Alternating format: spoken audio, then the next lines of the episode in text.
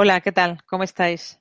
Bienvenidos y bienvenidas a las conferencias mundiales en vivo que de manera diaria y gratuita organiza mindaliatelevisión.com. Yo soy Laura y soy vuestra presentadora de hoy en Mindalia en directo. Bien, pues hoy nos acompaña Ángelo José Niño y va a compartir con nosotros una charla sobre aromaterapia y uso diario de los aceites esenciales. Bien, a nuestro invitado le gusta la docencia y compartir sus conocimientos y experiencias en pro de ayudar a las personas a lograr estilos de vida saludables a través de técnicas holísticas. Él es médico, especialista en auditoría clínica, diplomado en alta gerencia, máster en dirección y administración y experto en terapias naturales con énfasis en ayurveda y aromaterapia. Bien, pues antes de darle la palabra a nuestro invitado de hoy, quisiera compartir con vosotros una muy bonita noticia. Mindalia está de enhorabuena. Estamos muy, muy, muy, muy cerquita de alcanzar los 500.000 suscriptores en el canal de YouTube y para celebrarlo estamos preparando un vídeo. Como sabemos que tú nos escuchas, que tú nos ves, que tú has formado parte de esta gran difusión, queremos que tú también seas el protagonista o la protagonista de este vídeo.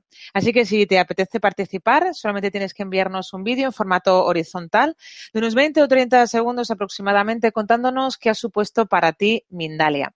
Y lo puedes hacer de dos formas, o bien por correo a contacto arroba mindalia.com o bien por teléfono al 644-720-234 con el prefijo más 34 si lo haces desde fuera de España. Bien, repito, estamos eh, preparando un vídeo de celebración y queremos que tú participes. Así que solamente te pedimos que nos envíes un vídeo en formato horizontal de unos 20 o 30 segundos aproximadamente contándonos qué ha supuesto para ti descubrir Mindalia. Lo puedes hacer o bien a contacto arroba mindalia.com o al teléfono 644-720-234 con el prefijo más 34 si lo haces desde fuera de España. Bueno, ¿por qué es importante el número de suscriptores? Supongo que muchos ya lo sabéis, pero para quien no lo tenga muy claro, simplemente comentaros que YouTube le hace mayor difusión a aquellos canales que tienen mayor número de suscriptores. Así que si quieres seguir colaborando con esta familia que es Mindalia, simplemente suscríbete, porque además también recibirás los recordatorios y los avisos de todos aquellos vídeos y publicaciones que vayamos subiendo a nuestro canal.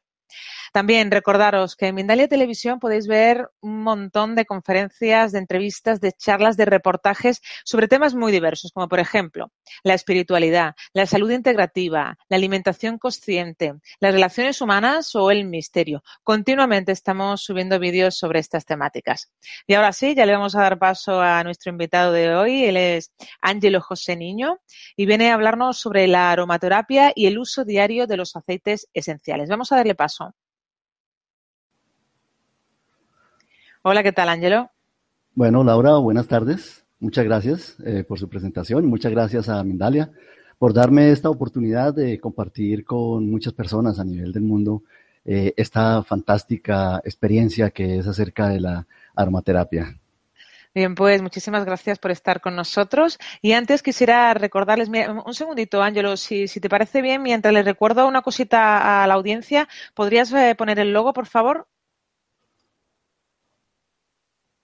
Bien, pues mientras eh, Ángelo nos hace el favor de poner el logo de Mindalia, eh, quisiera recordaros que ya podéis empezar a participar en el chat poniendo la palabra pregunta en mayúscula.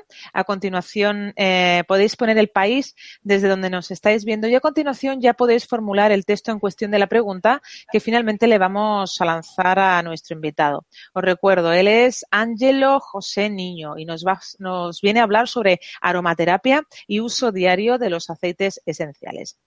Bien, vamos a, comenzar, si te parece bien, Ángelo. ¿Alguna dificultad con el logo? Vale, pues nada, no te preocupes, no te preocupes. Eh, te cedo la palabra, nos disponemos a escucharte. Perfecto. Bueno, pues parece, no sé qué pasó con el logo. Igualmente, pues, de nuevo, muchas gracias. Mm, estamos acá para compartir eh, lo que son las experiencias acerca de ese fabuloso mundo de la aromaterapia.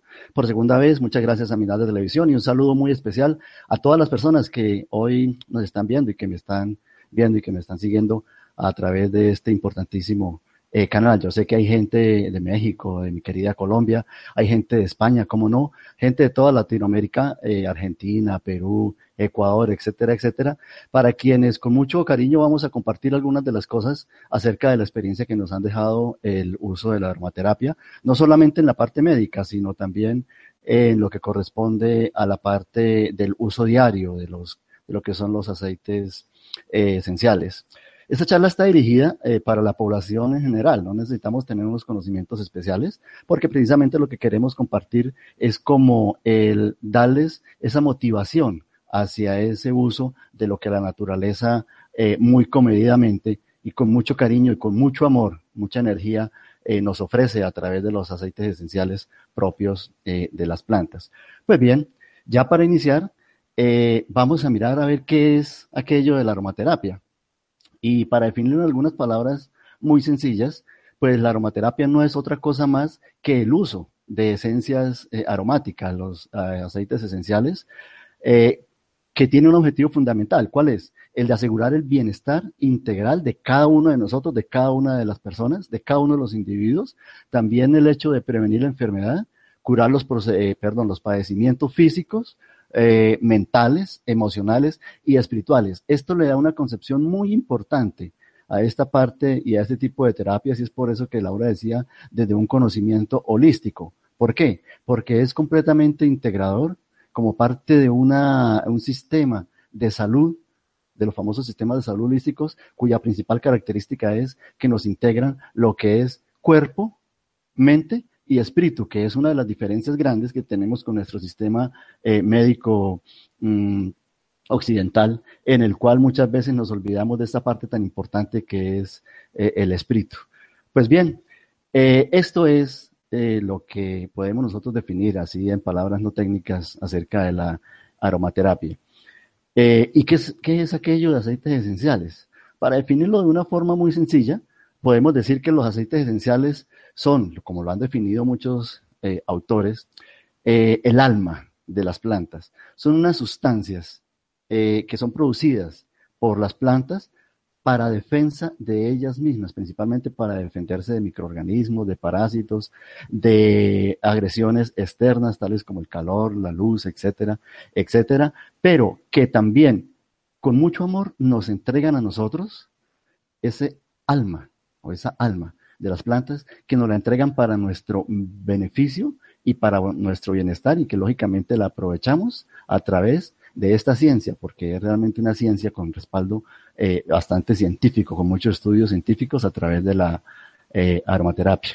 Y la aromaterapia no es algo que sea nuevo, la aromaterapia tiene su historia de, miles, de miles de años, de antes de, de, Jesucristo, ya se venía utilizando la aromaterapia. ¿Qué es lo que pasa? Que no se conocía con ese término como tal de aromaterapia, sino que eh, se utilizaba, pero el término fue acuñado hace un tiempo mucho más eh, reciente. Eh, desde el mismo tiempo de los tiempos, o inicio de los tiempos, los mismos animales, antes de existir el hombre, ya sabían a qué plantas acudir. Ellos, por su propio instinto o instintivamente, utilizaban su olfato, principalmente, para buscar las plantas que en determinado momento de acuerdo con la situación por las que estuvieran pasando, podían eh, eh, curarlo. Y así fue como también el hombre primitivo en determinado momento descubrió que algunas plantas o las plantas que comía lo afectaban en su manera de sentirse y en su salud, de forma positiva o de forma negativa. Y así a través del tiempo fue utilizándose eh, estas esencias y estos aceites esenciales de las plantas eh, en la cultura egipcia. A nivel de los griegos y romanos tenían una gran importancia este tipo de aceites esenciales, ya que se consideraban que eran unas esencias divinas y que adoraban y que eran sagradas eh, para sus dioses.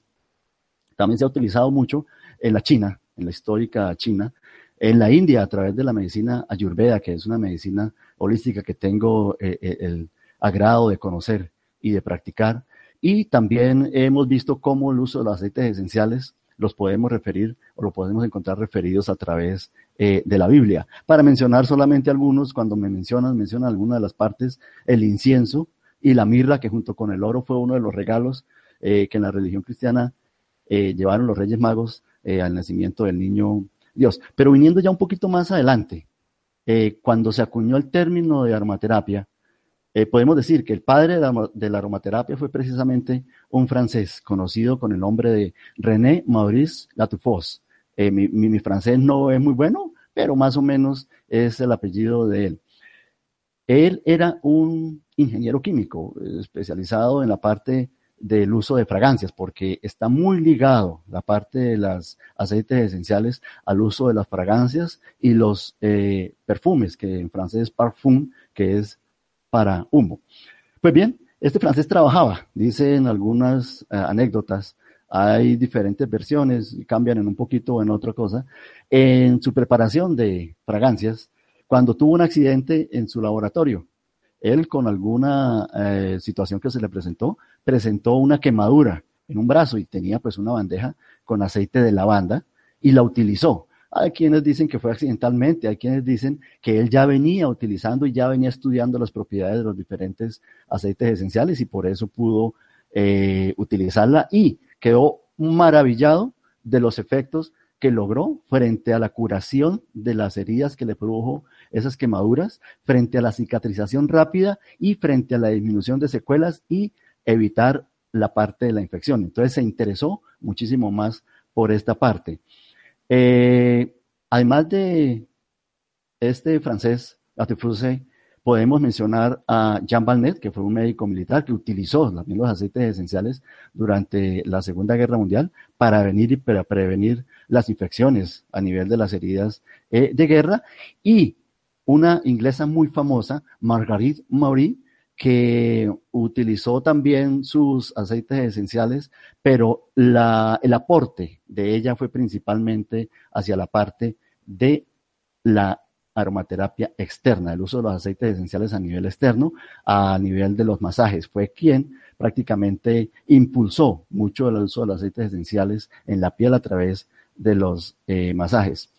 No puedo dejar de mencionar al padre de la medicina, a Hipócrates, nuestro famoso Hipócrates, eh, quien fue un estudioso de los aceites esenciales. Él era adorador, por ejemplo, del orégano, con todas sus capacidades eh, y todas sus características antimicrobianas y antibióticas. Y él decía en una de las muchas frases, decía, en la naturaleza hay un remedio para todas y cada una de las enfermedades, lo cual es completamente cierto. De la naturaleza nosotros nos podemos proveer de todas las cosas que nosotros necesitamos. Tanto así que nuestros medicamentos alopáticos provienen de los aceites esenciales de los cuales fueron extraídas las sustancias que en determinado momento eh, fueron descompuestas y utilizadas, eh, luego sintetizadas de manera mm, química. El uso de la aromaterapia se basa muchísimo en nuestro olfato. Es una parte muy importante y dentro de nuestros sentidos es uno de los sentidos más sensibles. Eh, se cree que más o menos una persona puede reconocer aproximadamente y diferenciar aproximadamente unas eh, mil fragancias y algunas otras personas que tienen esa capacidad mucho más desarrollada del olfato pueden llegar a reconocer hasta diez mil eh, fragancias. Se dice que, por decir algo, el olfato es diez mil veces más sensible que el gusto. Y lógicamente, si nosotros anatómicamente miramos y observamos, el olfato está muchísimo más en contacto directo con la parte del sistema nervioso central, ya que por su localización está prácticamente cerca al sistema nervioso central y tiene solamente una ventanita de comunicación para ella, por lo que su vecindad es próxima y lo ayuda a que sea más directa la información que se lleva desde el olfato hasta el sistema nervioso central y ahí una de las partes importantes por las cuales actúa tan rápido de una, de una manera tan eficiente la aromaterapia cuando la utilizamos de forma inhalada. Una ruta así rápida que sigue, que les podemos mencionar para que lo tengan en cuenta, es la nariz, el bulbo olfatorio, se comunican las sustancias, eh, a través del rinencéfalo, que ya queda a nivel del sistema nervioso eh, central, que transporta la información al sistema límbico, que este sistema límbico tiene una importancia grandísima desde el punto de vista del comportamiento emocional y el comportamiento sexual del ser humano, y finalmente al hipotálamo, que es como el centro del sistema nervioso central que está en contacto con el sistema endocrinológico, que es el que regula toda la parte endocrina u hormonal del ser eh, humano. Entonces, veamos ahí la importancia y el por qué los aceites esenciales y este tipo de aromaterapia eh, llega tan rápido y cómo actúa, entre otras eh, formas. Los, las esencias aromáticas que tienen, o los compuestos aromáticos que tienen las plantas dentro de sí, ¿para qué las utilizan? Pues podemos decir que estas sustancias son productos de la evolución de miles o de millones de años que han venido refinando y ellos las han venido utilizando para varias cosas. Entre ellos las utilizan para protección contra, ya lo mencionamos, contra parásitos y animales eh, dañinos. También les sirven a las plantas para activar el metabolismo y tienen efecto, por eso es que tienen efecto sobre las hormonas. Eh, ellas también entre sí crean a través de estas sustancias unos sistemas de comunicación que de acuerdo con el ambiente y dentro de la inteligencia que se está descubriendo cada vez más de, una forma maravillosa que tienen las plantas y la comunicación entre una planta y otra les sirve para que o inhiban o promuevan el crecimiento de las plantas de acuerdo al medio en el que se encuentren. Ya está completamente estudiado y está completamente comprobado. También estas sustancias son las responsables de regular lo que es la madurez y la maduración, pues principalmente de, o el envejecimiento de las frutas y de las hojas. Eh, también les sirve, como decíamos anteriormente, para protegerse de agresiones del medio externo, para protegerse de la deshidratación o de las quemaduras eh, solares, por ejemplo, en las mm, zonas cálidas. Es muy importante en este momento aclarar eh, que hay una gran diferencia entre lo que se denomina esencia y lo que se denomina aceite esencial. Muchas veces en el argot popular eh, tiende a confundirse y a utilizarse de una misma forma y puede llegar a tener eh, dificultades. hay que saber muy claro, hay que tener muy claro que el aceite esencial es el producto de la extracción de esas sustancias aromáticas, eso sí, puras y completamente naturales, de las esencias que son las que están en la planta, eh, que son contenidas en el mundo vegetal. Cuando nosotros hablamos de aromaterapia, es muy importante tener en cuenta que para el uso terapéutico y en el ser humano, también en la parte de los animales, en la veterinaria y en nuestro día a día, tener en cuenta la calidad de los aceites esenciales. Es un paso supremamente fundamental. ¿Por qué? Porque no es lo mismo tener un aceite esencial de calidad y de los que llamamos en este momento de calidad terapéutica, que son los que nos brindan un alto grado eh, de pureza, como los aceites de alto grado de pureza terapéutica, que están garantizados, que son conocidos, su medio de extracción, la forma de cultivo, está completamente garantizado. Eh, la forma como se cosecha está completamente garantizado, la forma como se recoge y cómo se procesan y el contenido en sí del aceite esencial está completamente garantizado y nos da esa seguridad de que sea un aceite esencial que se puede utilizar de manera confiable en el ser humano y que inclusive en algunas oportunidades puede ser ingerido este aceite esencial. No es lo mismo hablar de un aceite esencial de alta calidad a uno de una calidad dudosa que en vez de producir los efectos que nosotros eh, buscamos a través de la aromaterapia, puede llegar a producir inclusive toxicidad o puede llegar a inclusive a producir daño debido a esa falta de pureza. Eh, ¿Qué debemos hacer o en qué nos debemos guiar nosotros para conocer cuando un aceite esencial es de calidad o nos puede brindar una buena calidad, lo cual es muy importante al momento de, adquirirlos, porque en el mercado existen muchas cosas y muchos tipos eh, eh, de engaños a los cuales debemos estar mm, bastante alerta. Entre ellos, pues debe tener una presentación muy adecuada. Los aceites esenciales deben venir empacados o envasados en recipientes de vidrio principalmente, y de un vidrio de color oscuro, que puede ser un color ámbar o un color azul oscuro, para evitar, lógicamente, el contacto con la luz, ya que ellos son muy sensibles a la luz, lo cual nos garantiza la conservación y la presentación de estos aceites esenciales. Debe estar completamente identificado con su nombre y con su nombre eh, científico o biológico o botánico, denominando eh, qué tipo de especie y género, género y especie es del que está extraído este aceite esencial. hay quienes dicen, y aprovecho para mencionar que en la parte de aromaterapia existen muchas discusiones y muchas corrientes frente a los usos de aceites esenciales, frente a algunos términos que se utilizan. Hay quienes están de acuerdo en que el quimiotipo, que es el saber cuáles son las sustancias principales que están dentro de ese aceite esencial, ya que en un aceite esencial pueden existir eh, muchísimas, muchísimas moléculas, 10, 20, 30 moléculas de diferentes tipos, que se sepa cuál es el, quimiotipo de acuerdo con el sitio donde se están cultivando, de acuerdo con la especie, específicamente cuáles son los preponderantes. Eh, para mencionar algo eh, de este quimiotipo, por ejemplo, cuando nosotros hablamos eh, del aceite esencial de, de romero y específicamente del Rosmarinus officinales, podemos mencionar que tiene ciertas diferencias en cuanto al quimiotipo, es decir, el principal o los principales eh, moléculas que están, o átomos o compuestos químicos que están presentes dentro de ese aceite esencial, de acuerdo al sitio donde es cultivado. Para mencionar algo, por ejemplo, el recolectado en España, el romero que le menciono recolectado en España, es rico en alcanfor y lógicamente pues nos ofrece unas propiedades eh, muy buenas a nivel del sistema eh, neuromuscular. Mientras que este mismo romero, eh, que es cultivado en Marruecos, lógicamente por las diferentes condiciones atmosféricas, de presión, del mismo suelo, etcétera, etcétera, es más rico en 1.8 cineol, que es una de las sustancias químicas que ellos contienen, con propiedades que le lleva más hacia la parte antiséptica y respiratoria. Eh, y difiere también algo del romero cultivado, por decir algo, en Francia, el cual su principal quimiotipo es una acetona llamada la verbenona, eh, que tiene más propiedades principalmente mm, mucolíticas.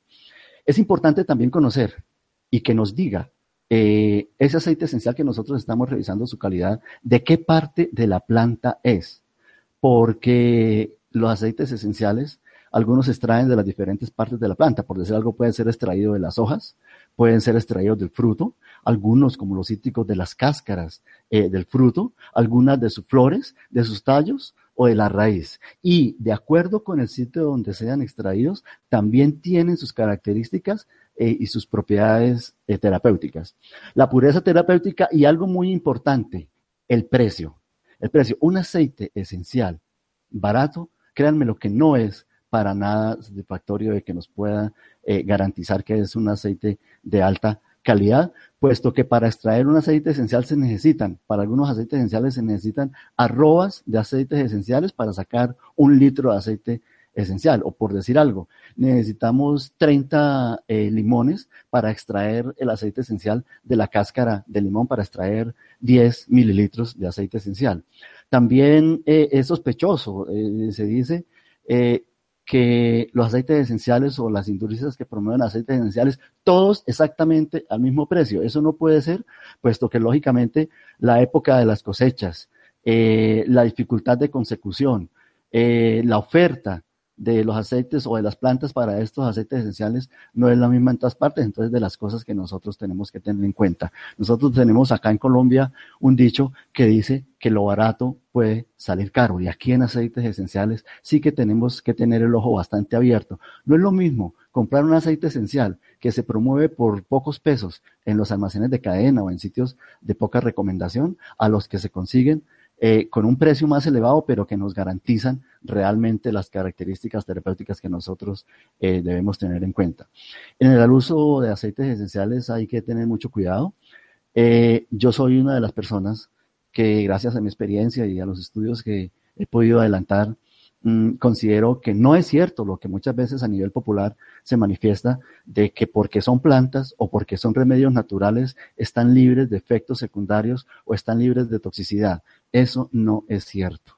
Yo quiero dejar en claro esta tarde, eh, para todos mis queridos seguidores, eh, que tanto los aceites esenciales como las plantas hay que tener en cuenta porque muchos de ellos tienen diferentes tipos de toxicidad. Por eso es que tener mucho cuidado en el momento en que se utilizan y también tienen algunos efectos indeseables y también tienen algunos de ellos contraindicaciones. Para que nos borremos de la mente aquello que es muy difundido de que porque es natural está libre de contraindicaciones o está libre de toxicidad o está libre de efectos indeseables. Si los tiene, que los tiene en muchísima menor cantidad y que son bien conocidos eh, en comparación con nuestros medicamentos alopáticos, es que existen, existen. Por ejemplo, de la toxicidad debemos saber eh, cuál es la tolerancia que se tiene eh, cada una de las personas frente a los aceites esenciales. Y es importante porque también así como los aceites esenciales son peculiares, nosotros como seres humanos, y los animalitos también, tenemos ciertas características y no todos somos iguales los unos a los otros. Podemos reaccionar, nuestro cuerpo puede reaccionar de una forma bastante diferente frente a un aceite esencial. Por eso es que algunas personas son alérgicas a unas sustancias y otras personas no son alérgicas o en menor o mayor grado de alergia se puede presentar. Pero eso para muchos aceites esenciales es importante conocer la sensibilidad que tiene cada una de las personas ellos. Y se recomienda hacer una prueba de reacción muy corta, muy rápida, que consiste en diluir un aceite esencial, el que vayamos a probar, ahorita vamos a ver más adelante cuáles son los que deben siempre utilizarse diluidos, y colocarlo en la parte interna, puede ser del brazo o del antebrazo, eh, diluido en, una proporción de 1 a 5 en un aceite portador, un aceite vegetal como el aceite de sésamo, el aceite de oliva, el aceite de coco, entre otros, y esperar más o menos 10 a 15 minuticos que no haga reacción para saber si la persona es alérgica o no y si lo podemos este, utilizar. Para mencionar algunos eh, de las toxicidades que tienen algunos eh, aceites esenciales, podemos mencionar, por decir algo, el alcanfor. El alcanfor hay tres variedades, la más conocida, la amarilla y la parda, que son aceites esenciales eh, que son tóxicos y tienen características carcinogénicas. Entonces hay que tener mucho cuidado con eso. Mientras que por el otro lado está el alcanfor blanco que no tiene esa toxicidad y se puede usar inclusive de forma eh, eh, tópica. Es importante saber que por decir algo, el alcanfor no se puede utilizar en las embarazadas muchos de los aceites esenciales hay que tener mucho cuidado durante el embarazo. El alcanfor no se puede utilizar como muchas otras sustancias y muchos otros aceites esenciales en personas que sufren de convulsiones o que sufren de epilepsia. Muchos aceites esenciales producen o tienden a generar eh, crisis eh, convulsivas. Y algunos, como este del alcanfor, no se puede utilizar en pacientes o en personas que tienen, sufren de asma. La golteria, por decir algo, o el orégano, es uno de los aceites esenciales que es un antibiótico supremo en la naturaleza. Es el antibiótico eh, principal que nos da la naturaleza. Pero hay que tener mucho cuidado porque es bastante reactivo frente a la piel. Puede producir unas eh, eh, reacciones bastante irritantes, tanto en la piel como en las membranas mucosas. Entonces, el orégano nunca se puede utilizar de forma directa y sin diluir a nivel ni de la piel ni de las mucosas. Siempre debe ir diluido y a unas altas diluciones. Esto que quede supremamente eh, claro. Eh, la ruda también es intoxicante, perdón, tóxico dérmico. Eh, la salvia, hablando de las salvias oficinales, es importante saber la diferencia entre las salvias oficinales y las salvias claras. Cuando mencionamos la salvia, hablamos de las salvia oficinales. Sabemos que es un tóxico mm, oral que tampoco se puede utilizar en personas que sufren de epilepsia porque tiene grandes cantidades eh, de tuyona, más sin embargo, pues debido a esto en homeopatía lo utilizan a mínimas, mínimas delusiones, como es el principio de la homeopatía. Y los cítricos de los cuales hay que tener mucho cuidado porque son fototóxicos, es decir, que frente a las reacciones de la luz, cuando nosotros los aplicamos, frente a la luz pueden dar toxicidad y pueden producir irritaciones y hasta quemaduras si no dejamos pasar el tiempo suficiente luego de utilizarlos. Es decir, más o menos son entre 6 y 8 horas para las diferentes sustancias, algunos dos, de acuerdo también con la sensibilidad de la piel de las personas, que se recomienda que se exponga al sol luego de utilizar estas cosas. Algunas de las eh, precauciones para el uso de los aceites esenciales eh, son que les puedo mencionar es no utilizar aceites esenciales que no se conozcan. Primero tiene que conocerse muy bien el aceite esencial. Ojalá recomendado por una aromaterapeuta profesional, por alguien que haya estudiado esto y en muchas ocasiones también, eh, si el médico conoce estas situaciones, contar con ello. Respetar al máximo las vías de absorción recomendadas y las cantidades indicadas. Es decir, si se puede utilizar por, de forma tópica, si se puede utilizar de forma inhalada en aromaterapia directa o si se puede utilizar de forma oral tomado, que algunos, eh, y sobre todo los que son de aceites esenciales de grado terapéutico alto, los podemos utilizar de esta forma. Eh, los aceites esenciales con fenoles, tales como entre otros el tomillo, la ajedrea, el clavo, mm, no deben aplicarse puros en la piel, al igual que el orégano, ni sobre las mucosas, ni tampoco en difusión directa, ya que son bastante eh, irritantes. En caso de intoxicación por ingesta accidental de aceites esenciales eh, puros en una cantidad importante. Cantidad importante, yo hablo de 5 mililitros, ya es una cantidad importante porque los aceites esenciales se utilizan en una gota diaria, dos gotas o tres gotas diarias en algunas oportunidades. Entonces, ingerir 5 mililitros ya es una ingestión máxima y que puede llegar a ser tóxica.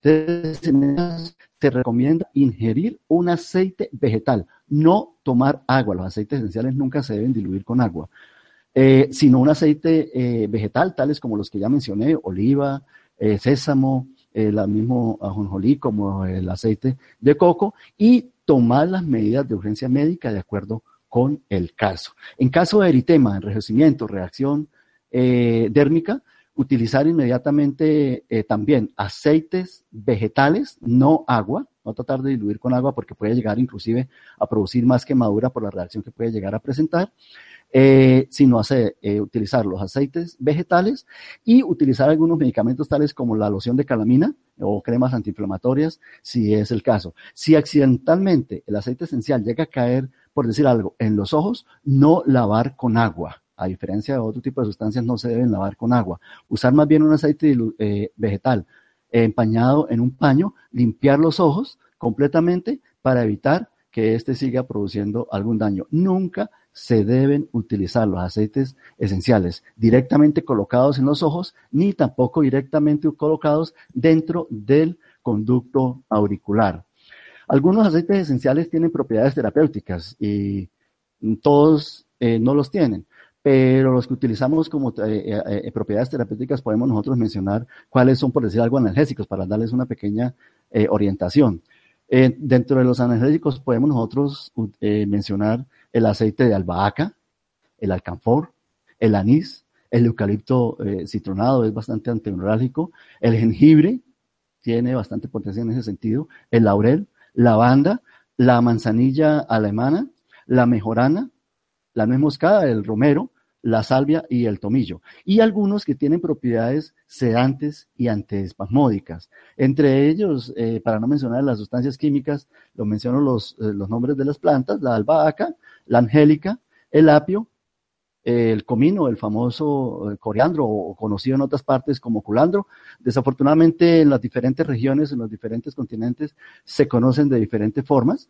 el geranio, la hierba luisa, la lavanda, la manzanilla alemana también, eh, la manzanilla romana también tiene efectos sedantes y antiespasmódicos, eh, la melisa, el naranjo, la palma rosa y la valeriana, sin olvidar nunca el aceite de lavanda, que es un aceite como muchos eh, que tienen unas propiedades bastante extensas y se pueden utilizar en muchas cosas. Muchos de los aceites y todos tienen propiedades antiinfecciosas, pero entre ellos podemos nosotros mencionar tales como el aceite eh, de orégano, eh, antiparasitarios como el ajo, el coriandro, el espliego, la menta piperita, eh, el naranjo y el aceite de ylang ylang. Antivirales tales como el espliego, el estragón, mm, diversos tipos de eucalipto, ya que hay diferentes especies y muchos se sacan se extraen aceites esenciales. la rabanzara o ravenzara, como lo mencionen, el romero y la salvia. Bactericidas, como el orégano, que no puede quedar atrás en toda esta cantidad de cosas, el ajo, la albahaca, la carabea, la bergamota, eh, el ciprés también nos sirve eh, para cada una de, estas cosas como bactericidas, es decir, para matar las bacterias.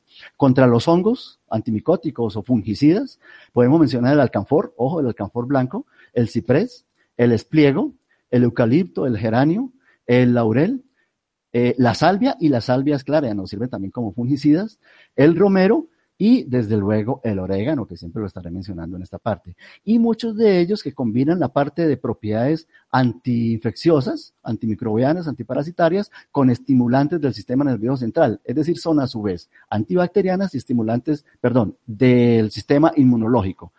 Eh, es decir, son inmunoestimulantes, tales como la ajedrea, la famosa eh, melaleuca o los árboles, el árbol de té, que es una de las melaleucas, la bergamota, la canela, el ciprés, el incienso, que es eh, denominado el rey de los aceites esenciales porque sirve para muchísimas, muchísimas cosas. El jengibre, el laurel, el limón, también lo debemos tener en, cuenta en esto, y el conocido eh, betaver. Hay algunos que son antiinflamatorios, como por ejemplo la bergamota, la canela, el jengibre, el eucalipto mm, citronado, el laurel, la manzanilla romana, entre otros que no los voy a mencionar todos porque el tiempo es bastante corto. Eh, algunos que son hemostáticos, es decir, que nos ayudan a controlar las hemorragias y que son astringentes que nos ayudan a, controlar eh, la secreción de fluidos. Entre ellos tenemos el ciprés, el geranio, el helicriso, el hisopo y eh, la rosa y el sándalo y algunos aceites esenciales que tienen características cicatrizantes. Ellos nos van a ayudar a la formación de un adecuado tejido y ordenado tejido cicatrizal. Casi todos los aceites esenciales tienen estas características de cicatrizantes, pero entre ellos podemos mencionar como principales la ajedrea, la bergamota, el cedro, el incienso, lavanda, que tiene muchas eh, propiedades, la manzanilla eh, romana, eh, el tomillo, y pare de contar. Entre ellos, podemos también tener algunos aceites que son rubefacientes, calmantes, hipnóticos y ansiolíticos en la parte de la aromaterapia o la psicoaromaterapia, donde utilizamos mucho la parte psicológica por el contacto que tiene la parte del aroma y el sistema olfativo con el sistema nervioso central y los centros reguladores estimulantes en el sistema nervioso central, entre ellos, por decir algo, la, la lavanda, la albahaca, el ciprés, el coliandro, la naranja, la menta, piperita, que cada uno se utiliza de acuerdo con la situación, de acuerdo con la persona, de acuerdo con el diagnóstico y la situación específica que se esté llevando en el momento y lógicamente teniendo en cuenta las diferentes contraindicaciones que se pueden llegar a tener en cuenta. Para esto hay que tener muy claro los principios del tratamiento. Hay que tener claro que para el tratamiento propiamente dicho, eh, se debe tener en cuenta la salud general de la persona, los hábitos alimenticios y cotidianos, el historial médico, eh, las propiedades curativas de los aceites esenciales que vamos a utilizar, así como lo he mencionado, las posibles contraindicaciones que pueden llegar a tener los aceites esenciales. Siempre la idea en las medicinas holísticas es buscar equilibrar a la persona. Las diferentes enfermedades en nuestra escuela eh, se dice que son por desequilibrios energéticos de diferentes formas. Pues la idea de la Ayurveda y la aromaterapia es llevar al equilibrio, tanto de la parte física como de la parte mental, como en la búsqueda del equilibrio mental, que no lo debemos tener en cuenta. Es decir, un equilibrio tanto físico como emocional. Y la interrelación entre el paciente y el aceite es muy importante. El aceite esencial debe ser agradable a la persona. Puede ser que no sea agradable porque el aceite esencial eh, o los aromas son una de las formas de memoria más fuertes que nosotros tenemos. Lo voy a invitar para que en determinado momento en su casa hagan un ejercicio tomando un aceite esencial o tomando, por decir algo, el aroma del café solamente, cierren los ojos, lo aspiren y verán que de una vez van a traer recuerdos a su memoria o con diferentes sustancias ustedes habrán podido darse cuenta que dice, uh, ese olor me acuerda de tal, lo transporta uno muchas veces a cuando niño o cosas que uno piensa que ha tenido olvidadas, ahí están impresas en la memoria olfativa. Hay diferentes tipos eh, de usos. Eh, en la parte, por ejemplo, de dermatología, en la parte de cosmética dermatológica, hay que tener en cuenta los aceites esenciales que utilizan a nivel de la piel, de acuerdo si la piel es normal, seca o es grasa. Por ejemplo, para las pieles normales, podemos eh, recomendar eh, aceites esenciales de cedro, de geranio, de lavanda, eh, de nerolí, de pachulí y de sándalo. Para una piel seca, podemos utilizar la manzanilla, la salvia esclarea, el geranio también nos, sirve para esta parte, el azmín, el sándalo y el ilán ilán. Y para aquellas pieles que son grasas o grasosas, recomendamos el aceite esencial de bergamota, de eucalipto, de enebro, de lavanda, mm, de limón, limón gras principalmente, de naranja, de menta, de pino y de romero. Y para las pieles que tienen tendencia a producir arrugas, es muy importante la parte cosmética para el, rejuvenecimiento o el mantener la piel joven, el uso de los aceites esenciales. Eso sí, con responsabilidad y de acuerdo a una evaluación previa de cada uno de los diferentes tipos de piel y la sensibilidad que se tiene. Para estas pieles que tienen tendencia a las arrugas, nosotros recomendamos bastante el aceite esencial de frankincense o el incienso, el rey de los aceites. El aceite esencial, eh, perdón, de limón y el aceite esencial de nerolí, que en otras partes se conoce como el azahar, que es el que se extrae principalmente de las flores eh, del naranjo. Eh, para hablar algo acerca de una situación muy bonita y muy especial que debe tener un capítulo eh, fundamental es durante el embarazo. Hay algunos aceites esenciales que nos sirven para la preparación a la mujer hacia el embarazo, principalmente para aquellas mujeres o aquellas personas que han tenido dificultades en embarazos previos. Se recomienda unos tipos de aromaterapia, pero tiene que ser dirigida por un profesional o por un aromaterapeuta completamente responsable y de bastante experiencia. Empecemos por mencionar los aceites que están contraindicados durante el embarazo. Durante el embarazo están contraindicados muchos eh, de los aceites y principalmente durante los cuatro primeros meses eh, del embarazo se deben contraindicar o no utilizar los aceites que se denominan emenagogos. ¿Cuáles son los emenagogos? Son aquellos aceites que nos producen, este, eh, pueden llegar a producir o atender a producir hemorragias uterinas.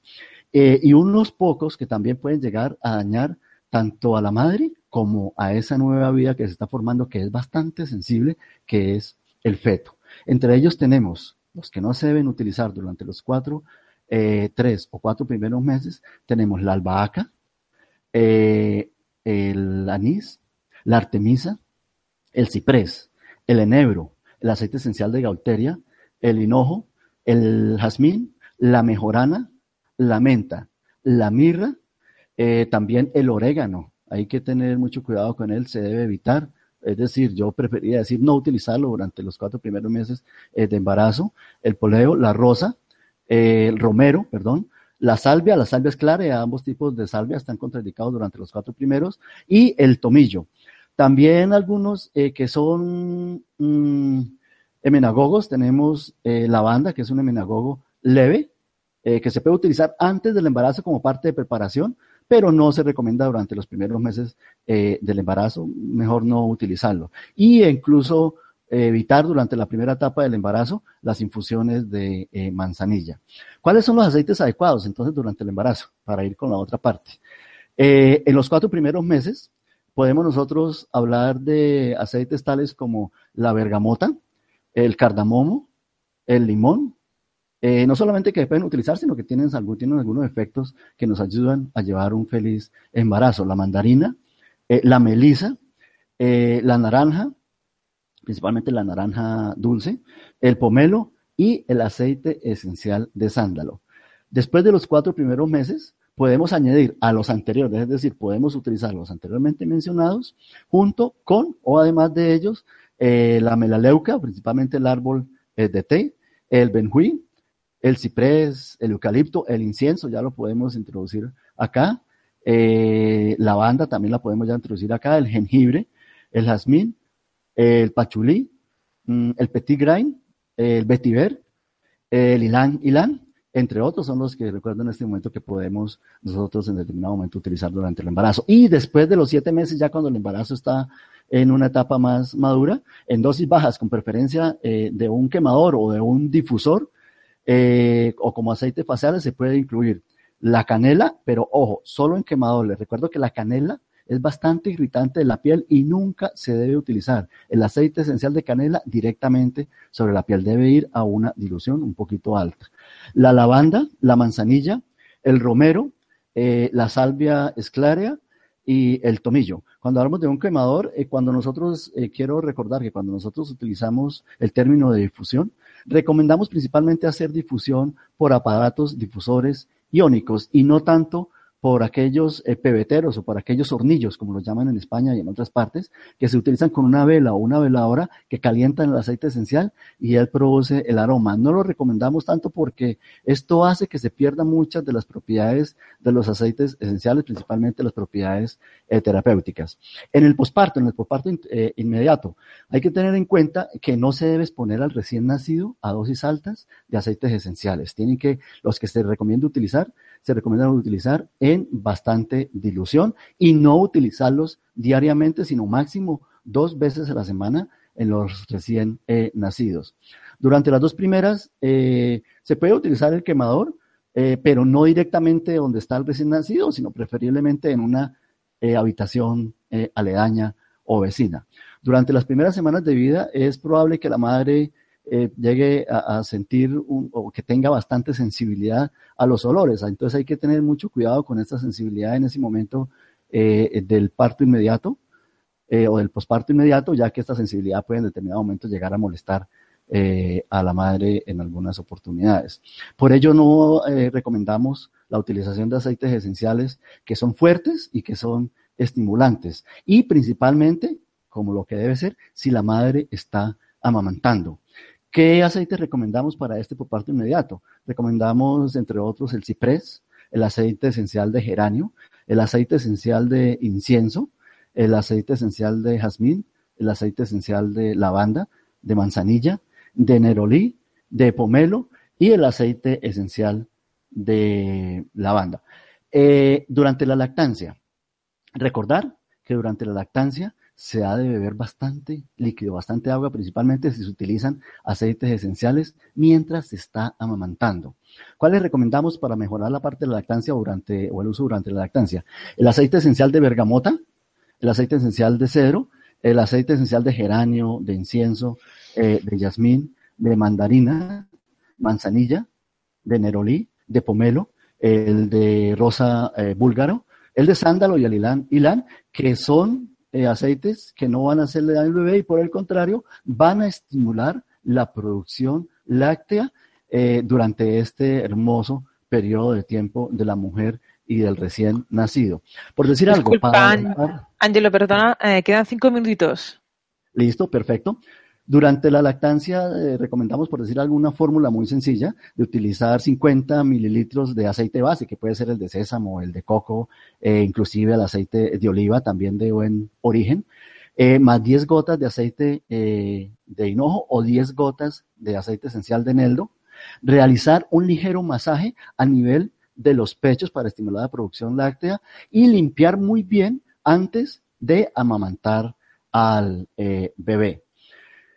Bien, eh, quiero, en aras del tiempo, recordarles que los aceites esenciales no solamente se usan de forma terapéutica para curar o prevenir enfermedades, sino también que en la cocina, en nuestro diario, día a día, podemos utilizar y los invito a que empecemos a utilizar también los aceites esenciales a niveles de la cocina. Algunas recomendaciones eh, los aceites esenciales tienen una concentración bastante alta y ellos son la materia prima para muchos de los eh, saborizantes que se venden en la industria, muchos de ellos inclusive sintéticos, nada para nada recomendados. Eh, y algunas de las recomendaciones que les doy cuando hacemos la parte de la cocina eso por decir algo, mantenerlos en vidrios oscuros, alejados del color y de la luz, porque son bastante volátiles y se pueden descomponer fácilmente. Que los aceites esenciales que utilizamos en las diferentes recetas de cocina también sean de alto grado de pureza terapéutica, de un alto grado terapéutico, ya que estos aceites van a ser ingeridos dentro del el alimento que vamos, que estamos preparando y que vamos a consumir. Es siempre tratar de mezclarlos en recipientes de cerámica, evitando los recipientes plásticos que pueden llegar a tener diferentes reacciones. Nunca dejar, mientras preparamos, eh, el frasquito del, contenido, contenedor del aceite esencial abierto porque puede difundirse fácilmente y evaporarse. Eh, tratar de evitar el contacto de los aceites esenciales con nuestros dedos, puesto que nuestra grasa, la grasa de nuestras manos y nuestra piel, puede llegar a descomponerlos y a producir otro tipo de reacciones. Eh, los niños siempre alejados de la cocina. Y si estamos preparando algo con los niños, estamos utilizando aceites esenciales, es mejor dejar los aceites esenciales en sitios seguros, nunca, no solamente en la cocina, en las preparaciones de cocina, en otras partes, lejos de los niños, porque vemos cómo un mililitro de un aceite esencial puede ser supremamente tóxico para un eh, eh, niño.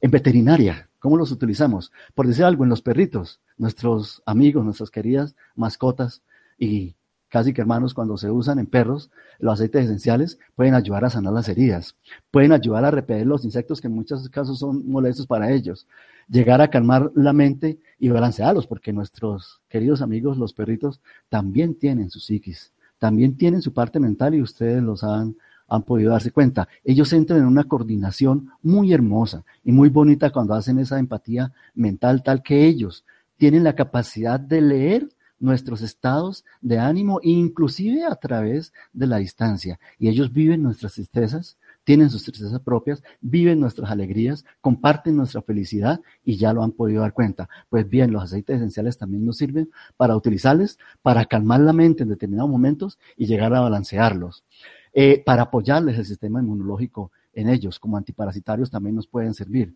Y se puede utilizar en los perritos también a manera de reflexología, así como en el nivel, eh, a nivel del ser humano, en las planticas de las, eh, de las paticas, en las diferentes estructuras, se pueden utilizar los aceites esenciales de acuerdo con la distribución refleja que tienen las plantas para lograr efectos a en diferentes eh, eh, partes. Y existen muchos usos de estos aceites esenciales. Por decir algo, cuando el perrito se siente solo, que se deprime porque la persona se va, se recomienda mucho el aceite esencial de lavanda, de acuerdo con el tamaño del perro, o el aceite esencial de franquicense. Nunca se les dan de tomar los aceites esenciales, siempre deben ser externos y tener cuidado con la nariz, porque ellos tienen un olfato bastante agudo y bastante sensible y puede llegar a ser eh, molestos. Si el perrito rechaza el aceite esencial, lo hace por su propio instinto y es porque ese aceite esencial no le conviene. Respetémoslo y no se lo coloquemos. Por decir algo, para calmarlo, aquellos perritos agresivos les podemos poner aceite de lavanda al nivel del pecho, al nivel del lomo del perrito con una caricia, con un masaje relajante, tónico en contra de las manecillas del reloj o también lo podemos colocar a nivel de las paticas en forma de reflexología para mencionarles solamente una de las condiciones. Hay algunas tablas que quienes quieran eh, las podemos hacer llegar de acuerdo con el tamaño de las, nuestras mascotas caninas y el peso que tengan, se recomienda las diferentes diluciones en aceites portadores, porque para ellos también hay que utilizar aceites portadores como el de coco, como el de eh, oliva, etcétera, etcétera.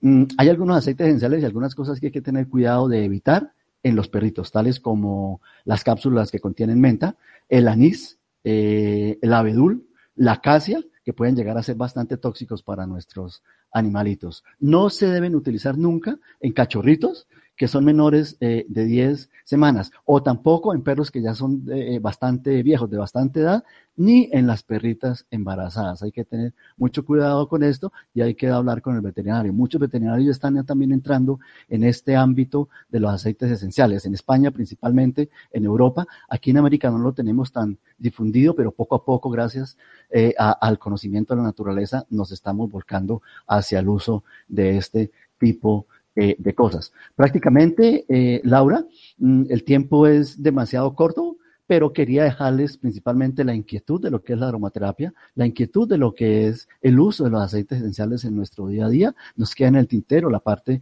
del uso de los aceites esenciales en nuestro jardín, que tiene unos, en nuestros huertos, unas aplicaciones bastante buenas para lograr unos huertos orgánicos completamente en nuestro día a día, en nuestro hogar, en nuestra oficina, en el trabajo, etcétera, etcétera. Entonces, eh, Laura, prácticamente mm, con esto eh, termino el mensaje que les quería dar mm, el día de hoy. Muy bien, pues muchísimas gracias por toda la interesante información que acabas de compartir con nosotros. Antes de pasar a las preguntas, es el momento de recordarles a todos que Mindalia es una ONG sin ánimo de lucro y tiene un objetivo fundamental, difundir conocimiento. Y para esto tú puedes ayudarnos. Esta semana estamos buscando a alguien que quiera colaborar con Mindalia como traductor o traductora de entrevistas que tendrán lugar en un evento en febrero en Los Ángeles. Así que si vives en Los Ángeles o cerquita de Los Ángeles, ponte en contacto con nosotros a través del correo que te voy a dar a continuación, que es contacto arroba mindalia.com. Repito, estamos buscando a alguien que quiera colaborar con Mindalia como traductor o traductora de entrevistas en un evento que tendrá lugar en febrero en Los Ángeles. Si te interesa, escríbenos a contacto arroba mindalia.com. También recordaros que justo debajo de este vídeo, en la descripción escrita, podéis encontrar más información sobre Mindalia y Mindalia Televisión. ¿Para qué? Pues, por ejemplo, para suscribirte a nuestro canal de YouTube e informarte de nuevos directos. También para recibir recordatorios. También para visualizar vídeos que ya han sido publicados. Hacer voluntario o voluntaria de Mindalia o para hacer una donación económica a la ONG Mindalia si es así como lo deseas. Y ahora sí, ya vamos a pasar a la primera pregunta, Ángelo. Perfecto. Bien, pues nos dice Doris desde México. ¿La aromaterapia ayuda para el nervio ciático y para un quiste que tengo en el paladar? He estado en tratamiento, pero no se quita. Perfecto, Doris. Un saludo a nuestros amigos mexicanos.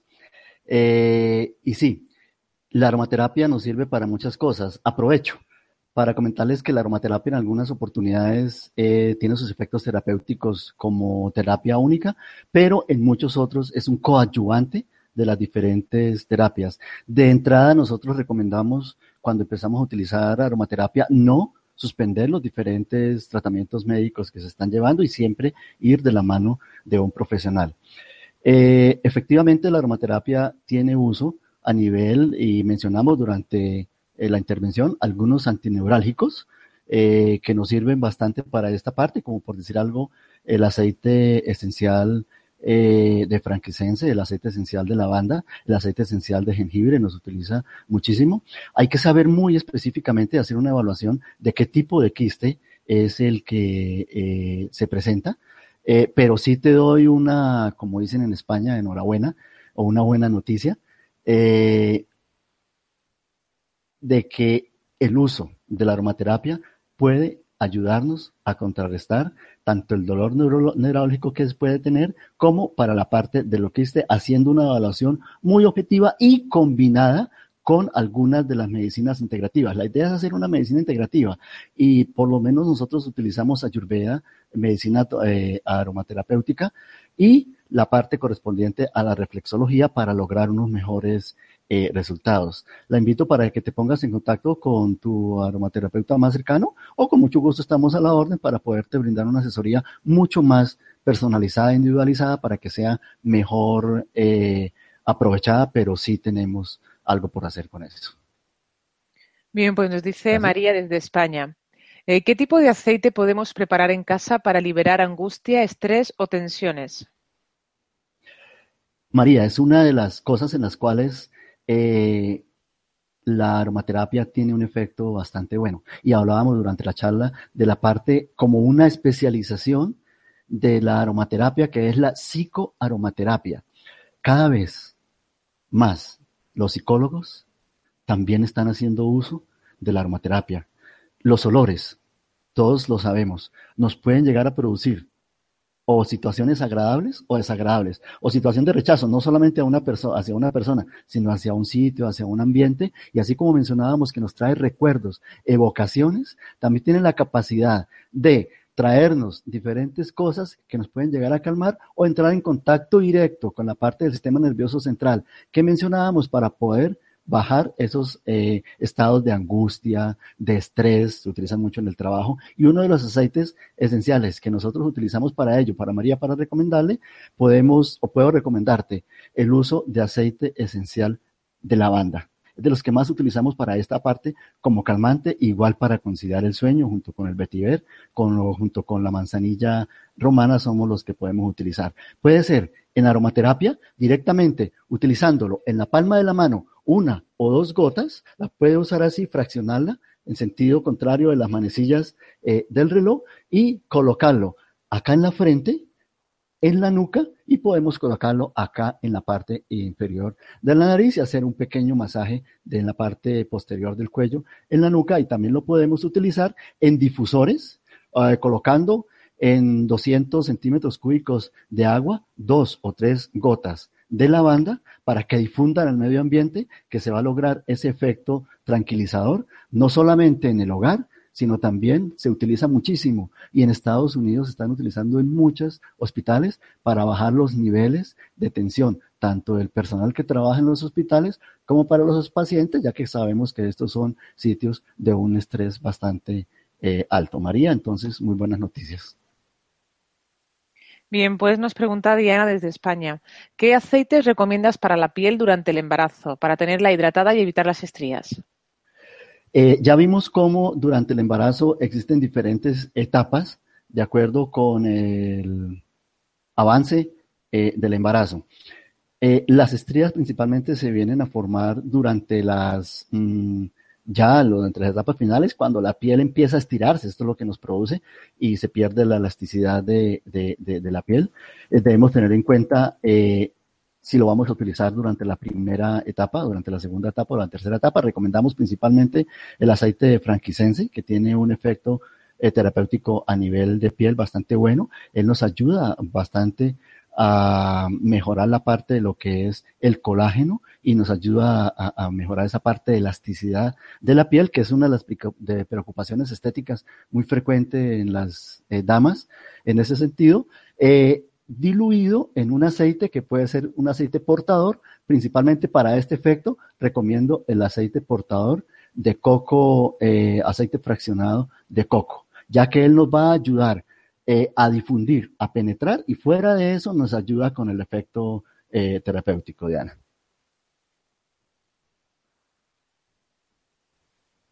Bien, pues seguimos. Pregunta María desde Italia. ¿Cuáles son los aceites esenciales que se pueden bueno, esto ya lo acabas de, comentar, pero bueno, por si tienes alguna aportación distinta, dice, ¿cuáles aceites son los que se pueden usar durante el embarazo y cuáles ayudan a la fertilidad?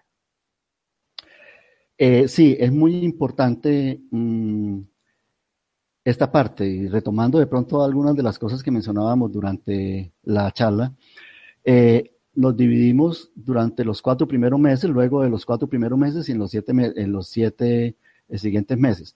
Los que se pueden utilizar durante los cuatro primeros meses, podemos recomendar eh, por su no toxicidad durante el embarazo y por sus efectos terapéuticos eh, beneficiosos, la bergamota, el cardamomo, el aceite esencial de limón, el aceite esencial de melisa es muy bueno durante esta etapa, el pomelo y el sándalo. Después de los cuatro meses, el árbol, el árbol de té, melaleuca, ciprés, el benjuí, el incienso, lo tenemos ahí, el palisandro, el vetiver, el ilan ilan, y después eh, de los siete meses, eh, en dosis muy bajas, hablamos de la banda, de la manzanilla, el romero, la, eh, la rosa búlgara y la salvia esclarea y el tomillo. Y para la parte de mejorar la fertilidad, creo que es la otra pregunta, es muy importante. Yo lo he mencionado durante la que principalmente para aquellas personitas que han tenido problemas con embarazos anteriores, que han tenido pérdidas anteriores, el uso de los aceites esenciales en esa parte es muy fundamental y puede ayudarnos bastante. Durante las primeras etapas o antes del embarazo, se puede utilizar el aceite esencial de lavanda que tiene efectos hormonales, endocrinológicos, nos van a ayudar a estabilizar, así como la salvia esclarea, pero ojo, la salvia esclarea la vamos a utilizar únicamente antes del embarazo. No lo vamos a utilizar ni durante los cuatro primeros meses ni durante los siete primeros meses. Después de los siete primeros meses sí la podemos utilizar, ya que tiene efectos hormonorreguladores y nos van a ayudar a potenciar. La podemos utilizar tanto en reflexología, eh, a nivel de eh, reflejos de las plantas de los pies. También la podemos utilizar con un masaje muy suave a nivel del bajo vientre para ayudar a tonificar el útero y ayudar a regular esa parte endocrinológica. Es muy importante también que los aceites esenciales, ahora con base en esta pregunta, nos sirven también para nuestro eh, vida en pareja, para nuestras relaciones sexuales, ya que los aromas, el hecho de aplicar mutuamente los aceites esenciales en diferentes partes, por ejemplo, masaje en, pluma, es bastante beneficioso para esta parte y tiene unos resultados eh, muy buenos. Se los recomiendo, ¿ok? Bien, pues seguimos. Dice Alejandra desde Argentina. ¿Qué aceite recomienda para el sistema inmunológico? Definitivamente. Y la respuesta es muy clara. Eh, el franquicense, el incienso, el rey de los aceites, es uno de los mayores potenciadores, eh, y no solamente potenciadores, sino inmunoreguladores como su mismo nombre lo dice, de este sistema inmunológico. Cuando hablamos de inmunoreguladores, quiere decir que él tiene la capacidad de mejorar el sistema inmunológico cuando este sistema está bajo o de, o de disminuirlo cuando se dispara, porque ya sabemos que en determinados momentos nuestro sistema inmunológico nos juega eh, una mala pasada y las reacciones hacen que se produzcan enfermedades autoinmunes, por decir, por una respuesta exagerada del sistema inmunológico, el franquicense o el incienso es un inmunoregulador ideal. Entonces, esta parte es eh, definitiva en ese sentido para Argentina. Bien, pues seguimos. Dice José Antonio desde España. He pasado meses de mucho estrés y poco descanso por excesivo trabajo. ¿Qué aceites puedo tomar? ¿Cuánto tiempo y en qué horas del día? Antonio, muy importante hacer un análisis de varias cosas. Eh, nuestra medicina es una medicina holística integral que individualiza a la persona. Yo te puedo recomendar algunos aceites esenciales que puedes tomar, pero cuando hablamos de estrés, eh, tenemos que definir muy bien las situaciones y el estilo de vida que nosotros estamos llevando. ¿Es un estrés laboral? ¿Es un estrés social? ¿Es un estrés económico? ¿O es una combinación de estos eh, diferentes tipos? Lo invito a que a través de la Ayurveda también mejoremos nuestro estilo de vida, nos eh, aferremos a la es excelente para esto. Combinemos junto con la aromaterapia, utilicemos los aceites esenciales del caso y de acuerdo con lo que esté generando, donde esté generando y las horas del día, de acuerdo con su ritmo circadiano, de acuerdo con su ocha, que en Ayurveda es lo que es la constitución de cada una de las personas, eh, se le recomienda algunos aceites especiales más específicos. Ahora te puedo recomendar cuáles. Te puedo recomendar, al igual que en una pregunta anterior, el aceite esencial de lavanda que puede ser utilizado, ya como lo mencioné antes, en difusión o en aplicación, también lo puedes tomar, puedes diluir aceite de lavanda. Tiene que ser de alto grado de pureza terapéutica para que lo puedas tomar eh, por vía oral. Eh, dos o tres gotas, de acuerdo con, tu constitución y tu peso, eh, diluido, bien puede ser en algunas de las bebidas de tu preferencia o en alguno de los aceites portadores o en una cucharada de miel, también la miel pura, natural, es muy buena para como transportador de los aceites esenciales. Y la salvia esclarea también es algo que nos ayuda a bajar y a disminuir los niveles eh, de estrés. Eh, son de los dos que te puedo mencionar. Mira, aceites esenciales hay muchísimos, pero nosotros utilizamos mucho más frecuentemente por la forma, por la facilidad de consecución, más unos eh, que otros. Entonces, Antonio, te invito para que hagas esa reflexión te apoyes de la meditación, que es algo supremamente bueno que utilizamos también como medida terapéutica en Ayurveda. Los aceites esenciales nos ayudan en determinado momento, como el incienso, a lograr unos niveles de meditación muy buenos, alcanzar unos niveles de espiritualidad muy alta y a disminuir y a controlar los niveles de estrés y esas situaciones que nos la están generando. Ok.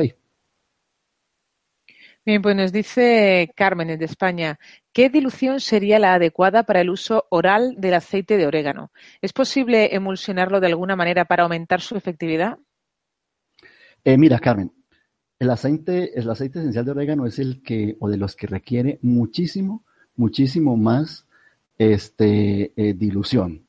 Es importante eh, tener en cuenta que el aceite de orégano que estés utilizando, la marca que estés utilizando, Mm, te diga que lo puedes eh, consumir vía oral por las cosas que ya hemos venido mencionando. Y si lo es, debe ir a una dilución bastante, bastante alta para evitar, para evitar que sea, eh, que produzca mm, irritación a nivel de las mucosas, puesto que no solamente puede llegar a producir irritación, sino una eh, quemadura a nivel tanto de la faringe como de la laringe, etcétera, etcétera. La ilusión puede ser mm, de 1 a 10, que estamos diciendo, que prácticamente por 10 partes eh, de orégano debemos utilizar como mínimo, la ilusión mínima, eh, una gota de aceite de orégano. En aceite eh, vegetal transportador de oliva, en aceite vegetal transportador de coco fraccionado, eh, ahí viene el coco fraccionado, que es muy bueno para eso, de sésamo, que lo utilizamos bastante en Ayurveda para que lo puedas llegar a consumir. De ahí en adelante puedes utilizarlo de 1 a 20, de 1 a 30 o inclusive en muchas oportunidades hasta de 1 en 50, de acuerdo con muchos factores que se invitan para mirar la sensibilidad de la persona, la constitución de la persona y muchas veces eh, inclusive hasta la época del año en el que se está utilizando. Ok, Carmen. Bien, pues dice Ángela desde República Dominicana. Aparte de la aromaterapia, ¿tiene valor los baños con plantas y fragancias? Desde luego que sí, Ángela, en República Dominicana. Un saludo. Eh, la naturaleza nos provee de las mejores eh, opciones terapéuticas que nosotros tenemos. No solamente con las plantas, sino que también los aceites esenciales se utilizan en los baños, en las duchas, diluidos. Recordemos que los aceites esenciales son el alma de las plantas que nos la dan para nuestra salud y nuestro beneficio. Entonces también, al igual que con los aceites esenciales y muchas de las cosas que mencionamos acá, con los aceites esenciales los podemos transportar hacia la parte de las plantas y tener los cuidados de acuerdo con el uso que le vayamos a dar y con las contraindicaciones que también puedan llegar a tener. Cuando nosotros utilizamos una planta, pues lógicamente eh, la concentración es muchísimo menor que cuando utilizamos los aceites esenciales que muchas veces con una gota por decir algo, de aceite de rosa en la bañera, tenemos para lograr muchos efectos terapéuticos. Con una gota, dos gotas, tres gotas de aceite esencial de lavanda en la bañera ya nos produce unos efectos eh, terapéuticos de relajación, para Antonio, por ejemplo, también bastante eh, grandes. Pero desde luego que las plantas también las podemos llegar a utilizar en ese sentido y la fitoterapéutica también es muy rica y cada vez estamos volviendo más a ella. Importante, cultivos plantas de cultivos orgánicos para evitar estar utilizando cosas que vienen con las plantas que no son orgánicas. Ok. Bien, pues dice María Dolores desde México, ¿los aceites esenciales caducan? ¿Cómo saber si está caducado? ¿Se pueden usar si se ha caducado? Hay una parte muy importante en los aceites esenciales que es su larga vida. Eh, los aceites esenciales prácticamente no tienen caducidad y es algo muy importante. Cuando nosotros obtenemos una planta, si queremos tener la planta fresca, la planta fresca no la podemos conservar durante mucho tiempo. Mientras que el aceite esencial, si tú conoces Carmen en México, un saludo muy especial, eh, los aceites esenciales, cuando tú los utilizas, vayamos a decir cuál, el de limón, el de orégano, eh, cuando los puedes oler, huelen a planta fresca, porque ellos conservan precisamente esas características. Tienen una larga vida, pueden durar hasta seis meses inclusive. Por eso es que muchas personas, y yo siempre les recomiendo, no digamos que un aceite esencial es caro, porque un aceite esencial, un aceite esencial de 5 mililitros puede llegar a valer 30 dólares perfectamente, puede llegar a valer 33 euros, puede llegar a valer 40 dólares, 40 euros eh, de 15 mililitros. Pero si miramos cómo se utiliza diariamente una o dos gotas, recordemos que eh, un mililitro de aceites esenciales tiene 20 gotas. Entonces, ¿para cuánto tiempo nos dura? Y muy importante, mantener los aceites esenciales lejos del calor, de las fuentes de radiación, de la radiación electromagnética y de la luz, principalmente de la luz solar, y conservados en recipientes principalmente de vidrio, ojalá oscuros como color ámbar, así como vienen, y color, algunas oportunidades color azul oscuro para poder garantizar su conservación. Bien, pues nos dice Quintero, Diana Quintero, ¿desde qué edad es aconsejable aplicar los aceites esenciales a los niños? Para los niños hay que tener un especial cuidado. Hay aceites esenciales que no están recomendados en los niños. Eh, para los niños muy chiquiticos, en los primeros, yo personalmente no recomiendo los aceites esenciales tópicos ni orales a los niños menores de 2, 4, hasta de 6 meses. Eh, ya los podemos empezar a utilizar después de los cuatro o seis meses en difusión. Recordemos que dijimos que a los recién nacidos no se les puede difundir en el mismo cuarto donde estén, sino en un cuarto vecino para que puedan tomarlos y que a los recién nacidos no se les puede utilizar los aceites esenciales eh, todos los días, sino máximo dos veces al día. Para ellos es muy importante, es tan delicioso cuando la mamá le coloca al niño ese aceite esencial de lavanda en la plantica de los pies y sentimos como esos niños entran en una relajación cuando están un poquito tensos, cuando están un poquito molestos, entran en una relajación diluido siempre en aceite de coco, en aceite de sésamo, en esa relajación y esa tranquilidad que es prácticamente contagiante, es algo muy, muy importante.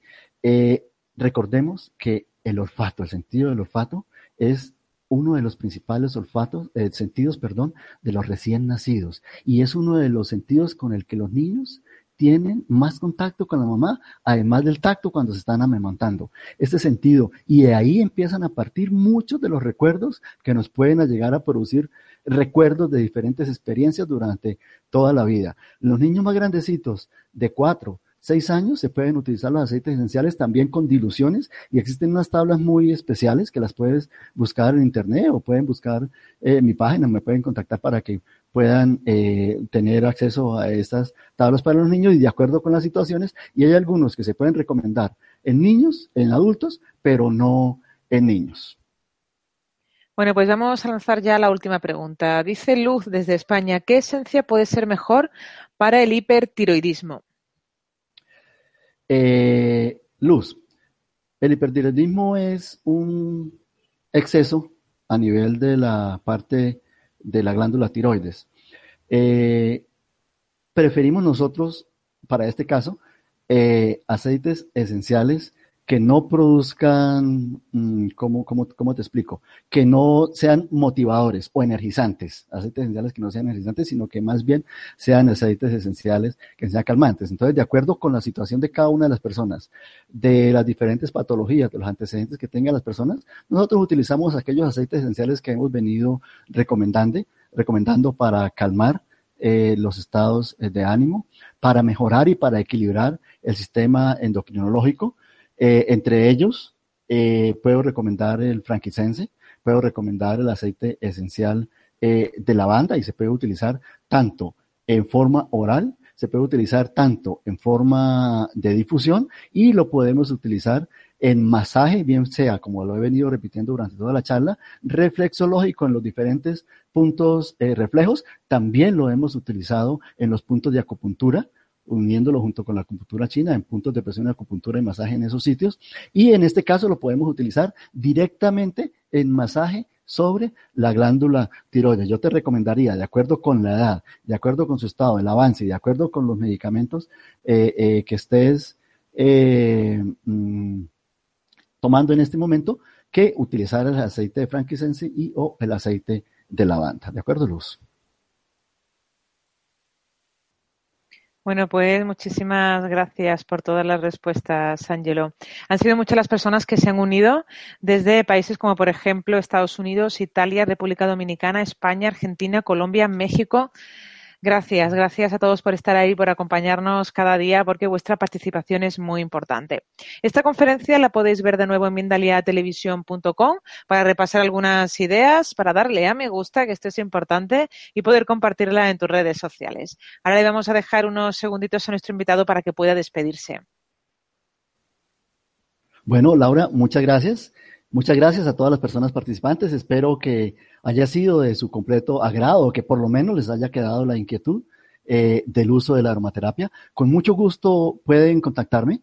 Eh, creo que al pie del video va a aparecer mi, mi dirección o mi Facebook, me pueden buscar por mi nombre directamente o en mi página web, la cual es suka-med, suka se escribe S-U-K-H-A, S-U-K-H-A-med Ayurveda Colombia donde con mucho gusto eh, cualquier inquietud que tengan con respecto al uso de los aceites esenciales, con respecto a situaciones individuales, podemos individualizarles, con mucho gusto les estaré eh, colaborando y esperamos de pronto poder ampliar eh, otros temas que se nos quedan en el tintero a través de este importantísimo medio como es Mindalia, que nos da esa oportunidad del conocimiento y de difundir el pensamiento en otra oportunidad. Muchísimas gracias, Laura. Muchísimas gracias. Mindalia, un saludo muy especial para todos. En Ayurveda decimos, como una forma de respeto y agradecimiento, un saludo muy especial que es Namaste y un Namaste absolutamente para todos. Laura, muchas gracias. Pues namaste para ti también, Ángelo. Muchísimas gracias por todo lo que has compartido. Y antes de terminar, recordaros que en Mindalia Televisión, debajo de este u otros vídeos, en la descripción escrita, podéis encontrar toda la información que necesitéis sobre Mindalia y Mindalia Televisión. Por ejemplo, para informarte de próximas conferencias en directo y recibir recordatorios. También podéis encontrar información sobre cómo haceros voluntarios o voluntarias de Mindalia o cómo hacer una donación económica a la ONG Mindalia, si es así como lo deseáis. Y de nuevo a muchísimas gracias. Nos vemos en 30 minutos en la próxima conferencia de Mindalia en directo, que se llama Atraer abundancia a tu vida por Carolina Giraldo. Nos vemos en 30 minutos. Gracias.